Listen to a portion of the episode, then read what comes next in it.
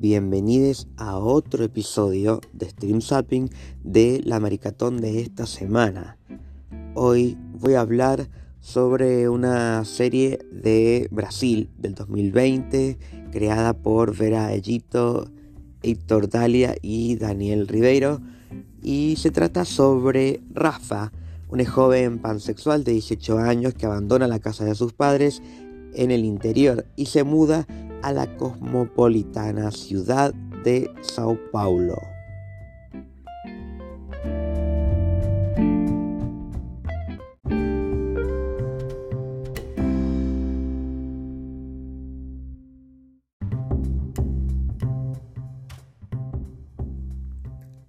Supongo que al momento de escuchar esta parte del podcast ya viste la serie que está disponible en HBO Max.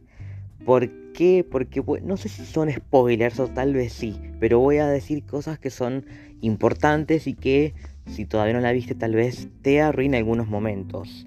Es cortita, así que tampoco es que te voy a arruinar gran cosa, porque lamentablemente fue una serie que pasó desapercibida. No conozco mucha gente que la haya visto y creo que debe ser por, eh, primero porque no, no se habló mucho, no se promocionó mucho, por lo menos no en Argentina. Tiene personajes que no son los típicos que llaman la atención porque están más ubicados en una actualidad antes de la pandemia y que em, más allá de sus conflictos internos y de sus identidades no hay algo más que llame la atención. Y eso está bien.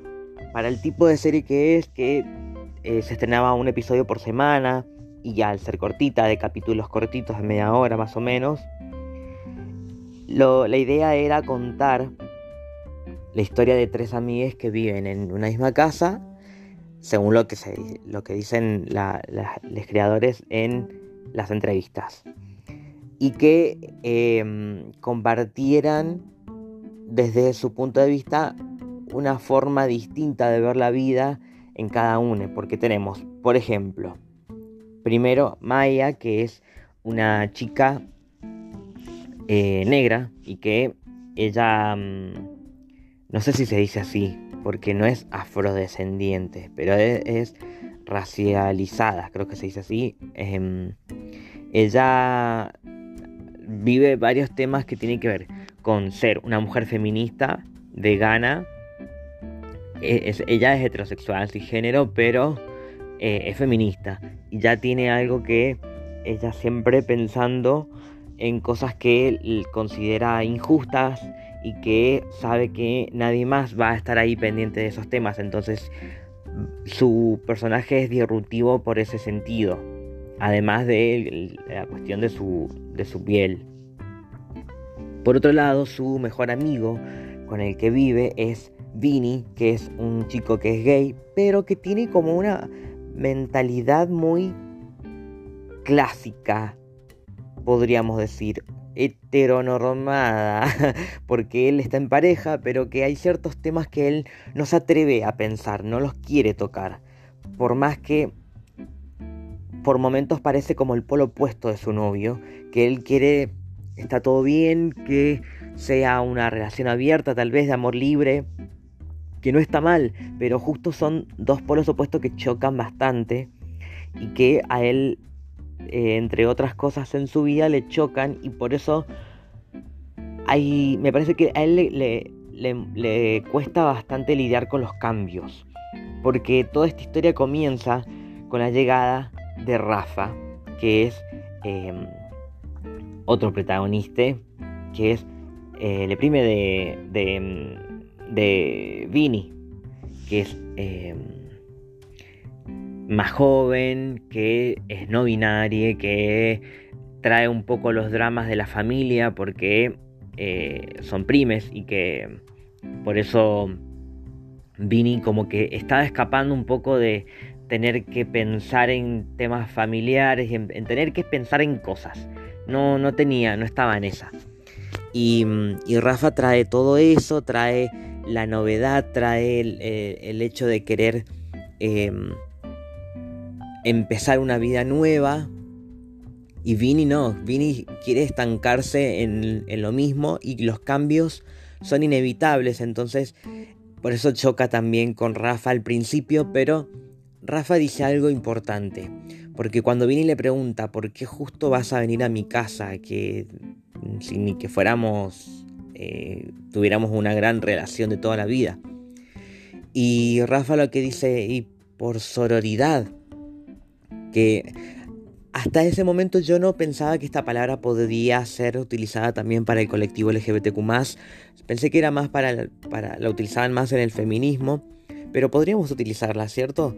Porque se trata sobre esta empatía de, bueno, somos parte de diferentes espectros de la comunidad LGBTQ, deberíamos ayudarnos y comprendernos, más allá de que encima entre ellos son familia, eh, pero que en cierto punto comparten otras cosas que tienen que ver con la discriminación, con la marginación, con eh, la deconstrucción, con la salida del closet, con, em, con eh, los conflictos con el sistema en el cual viven, son muchas cosas que se comparten y que eh, además lo que trae a Rafa hasta la casa de Vini es que su padre le cuesta comprender más que nada es lo que cuenta Rafa en un principio. Y que entendemos que sí pues es una posibilidad de que se fue de su casa porque su padre no, eh, no le deja vivir su identidad como quiere entonces se fue a la casa de su primo lo interesante también es, es que este no es del todo el conflicto, sino que Rafa después comienza a entender, aunque un poco le cuesta, que más allá de que sea una persona no binaria, vive ciertos privilegios, los privilegios de clase. Porque cuando va a este grupo de otras, existen otras personas no binarias, y empiezan a mirarse con ojos que juzgan bastante, ¿eh? cuando creo que podría existir un poco también la conversación ahí. Em, de que su queja es que su padre le, dio una tarjeta de crédito, pero no le da más plata como le daba antes. Y que, pero tiene donde vivir, tiene plata, tiene. Hay gente no binaria o personas trans que cuando salen del closet, cuando comentan su transición o su identidad a su familia, les dejan en la calle. Y no es el caso de, Rafa. Rafa se va porque. Porque, se, porque, porque tiene un conflicto con su padre, pero no porque su padre le, ha echado a la calle. Y también tiene plata, o sea, puede comprarse ropa, puede comer, eh, no tiene necesidad, por ejemplo, de recurrir a, a, trabajos ilegales y, y que peligren su vida. Es más, se da el gusto de ir a el lugar este donde hacen tatuajes, donde también está atendido por personas no binarias que conoce por YouTube. Y es el lugar de sus sueños y consigue laburar ahí. Entonces, em, como que se acostumbra a que, por más que sea una persona no binaria, hay cosas que eh, provienen de del cisgénero que es ciertos privilegios y de acostumbrarse a que hay muchas cosas que las van a tener sin darse cuenta de que eso es más posible por el hecho de ser cisgénero. Eh, pero está bueno que tenga ese crecimiento, ese personaje, que termine de entenderlo un poco, además de la edad que tiene, porque es bastante joven y, me, gustó ver eso, además de entender el contexto de cómo, cómo vive Brasil en este entonces, en, este, en esta actualidad, eh, todos estos temas que son muy recientes para su sociedad y además con contraparte del presidente que tienen, pobres.